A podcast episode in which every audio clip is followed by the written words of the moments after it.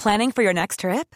Elevate your travel style with Quince. Quince has all the jet setting essentials you'll want for your next getaway, like European linen, premium luggage options, buttery soft Italian leather bags, and so much more. And is all priced at 50 to 80% less than similar brands.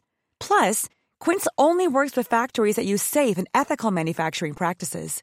Pack your bags with high-quality essentials you'll be wearing for vacations to come with Quince. Go to quince.com slash pack for free shipping and 365-day returns. En revenant à la lampe à huile, je ne crois pas au modèle Amish.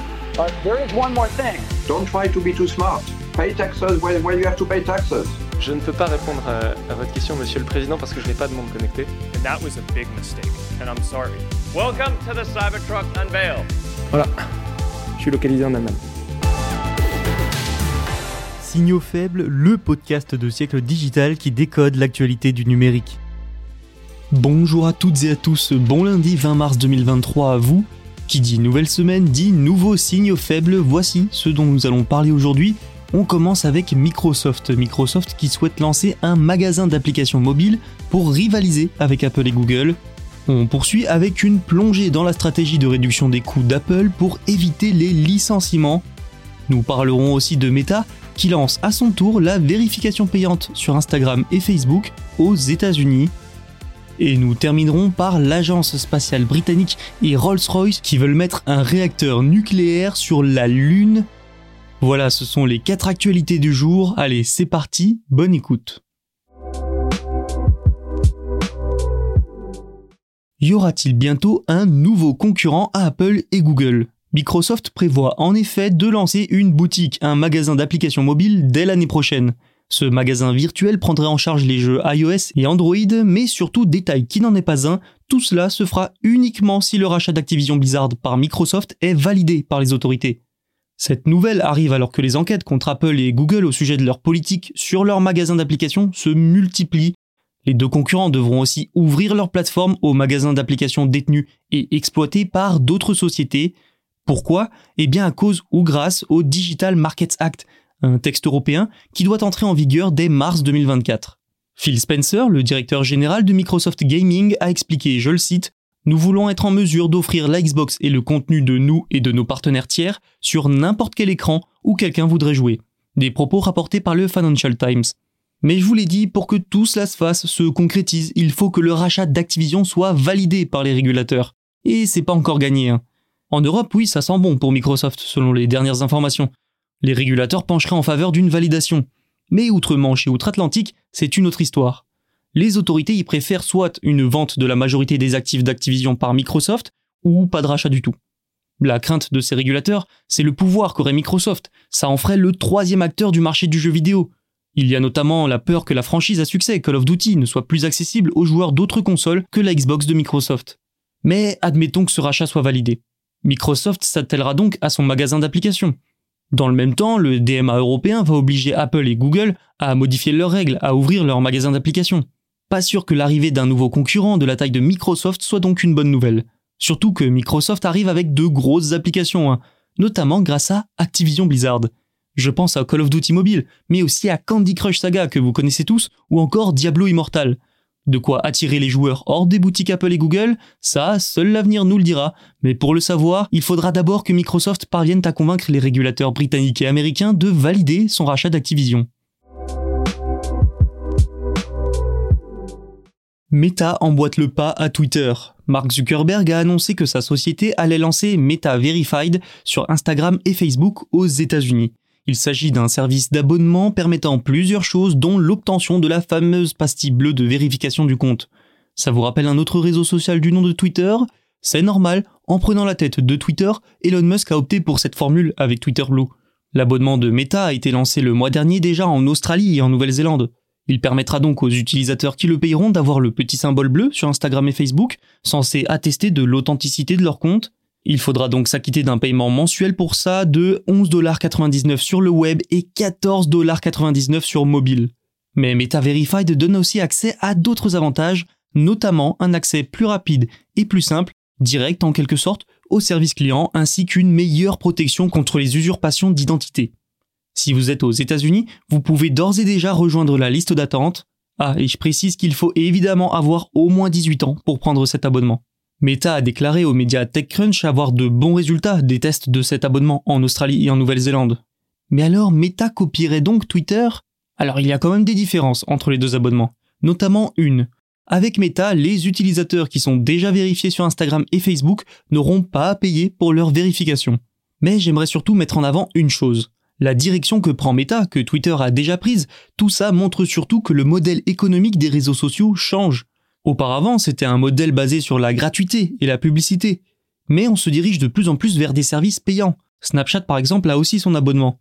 Une tendance en partie accélérée par la mauvaise santé de la publicité en ligne. C'est l'un des secteurs qui souffre le plus de la crise économique, un secteur qui représente encore aujourd'hui la majeure partie des revenus de Meta. Meta qui connaît des résultats financiers plutôt mauvais. Les abonnements représentent donc une solution, une nouvelle source de revenus, mais comme on le voit avec Twitter, ce n'est pas suffisant pour redresser la barre. Même l'entreprise la plus rentable du monde est touchée par la crise. Je parle bien sûr d'Apple. La marque à la pomme cherche à réduire les coûts tout en évitant les licenciements, un cap que ses concurrents ont déjà franchi. Le média Bloomberg s'est plongé dans le plan de réduction des coûts d'Apple et il en ressort que le géant américain actionne tous les leviers à sa disposition pour réduire suffisamment les coûts tout en évitant de licencier. Il faut dire que des licenciements seraient mal vus venant de l'entreprise la plus rentable du monde. Surtout qu'Apple est assis sur une réserve bien confortable de 165 milliards de dollars sans oublier sa réputation d'entreprise stable financièrement. Donc oui, des licenciements seraient mal vus. Et non, on ne peut pas dire qu'il y a urgence pour Apple. De plus, quand ses rivaux embauchaient massivement pendant la pandémie, Apple ne s'emballait pas. Résultat, aux embauches massives ont succédé des licenciements massifs. Mais la hausse des taux d'intérêt, des coûts des matières premières, les fluctuations monétaires, la stratégie zéro Covid de Pékin, entre autres facteurs, ont malgré tout aussi impacté Apple. Pour ne pas se retrouver dans la même situation que Microsoft ou Google, l'entreprise dirigée par Tim Cook tente de réduire ses coûts. Mais alors, qu'a mis en place Apple? Déjà, le versement des primes d'équipe est retardé et se fera en une fois en octobre. Bloomberg nous apprend aussi que certains projets ont été repoussés d'un an, comme un HomePod avec écran, des budgets ont été plafonnés et les embauches suspendues ou limitées, certains départs ne sont pas remplacés et des recruteurs ont été remerciés, les budgets voyage ont été réduits et la présence au travail et les heures supplémentaires sont plus scrutées que jamais. Bref, il y a pas mal de mesures, parfois anodines, mais qui permettent de se serrer la ceinture et d'éviter de licencier. Surtout, ça reste bien moins violent et important que ce qu'a pu faire Amazon et ses dizaines de milliers de licenciements, par exemple. Et en plus, ça semble fonctionner pour Apple. Au dernier trimestre 2022, ses dépenses d'exploitation ont été inférieures aux prévisions. Il semble donc peu probable que le géant de la technologie licencie dans les prochains mois, mais le monde est instable, en particulier celui de la tech. Ne jamais dire jamais. Et si je vous disais qu'un jour, il pourrait y avoir un réacteur nucléaire sur la Lune construit par Rolls-Royce? Parce que oui, oui, c'est possible. Depuis des années, une course de fond s'est engagée pour envoyer à nouveau des humains sur la Lune. Le but étant notamment d'y passer plus de temps qu'auparavant, d'y développer des infrastructures. C'est dans le cadre de cette course que l'agence spatiale britannique a annoncé le financement de Rolls-Royce pour la construction d'un réacteur nucléaire. Un réacteur destiné à alimenter une future base lunaire. Et oui, vous avez bien entendu, j'ai dit Rolls-Royce. C'est un constructeur automobile, bien sûr, mais aussi de moteurs d'avion, de navires avec une réelle division aérospatiale, ce que peu de personnes savent. Du fait de son identité britannique, il n'est donc pas si étonnant que ça de voir l'agence spatiale britannique jeter son dévolu sur Rolls-Royce. Le montant actuellement alloué à ce projet est de 2,9 milliards de livres sterling, après déjà 249 000 livres sterling fournis l'année dernière. Les ingénieurs de Rolls-Royce travaillent donc actuellement sur la construction d'un micro-réacteur nucléaire, un réacteur de petite taille qui, selon les estimations de la société, irait sur la Lune en 2029. La NASA, de son côté, vise le lancement de la mission Artemis 3 devant envoyer les humains sur la Lune en décembre 2025 avec l'élaboration d'un camp de base Durant cette décennie, nous allons probablement assister à d'immenses progrès dans le voyage spatial et tout particulièrement vers la Lune. C'est déjà la fin de cet épisode, merci de l'avoir écouté, n'hésitez pas à vous abonner pour ne rien manquer, tous les podcasts de Siècle Digital sont disponibles sur siècledigital.fr et les plateformes de streaming. À demain pour un nouvel épisode. Hey, it's Paige DeSorbo from Giggly Squad. High quality fashion without the price tag. Say hello to Quince.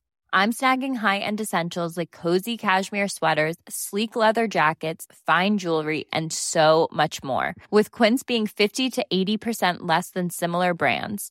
And they partner with factories that prioritize safe, ethical, and responsible manufacturing. I love that. Luxury quality within reach. Go to quince.com slash style to get free shipping and 365 day returns on your next order. Quince.com slash style.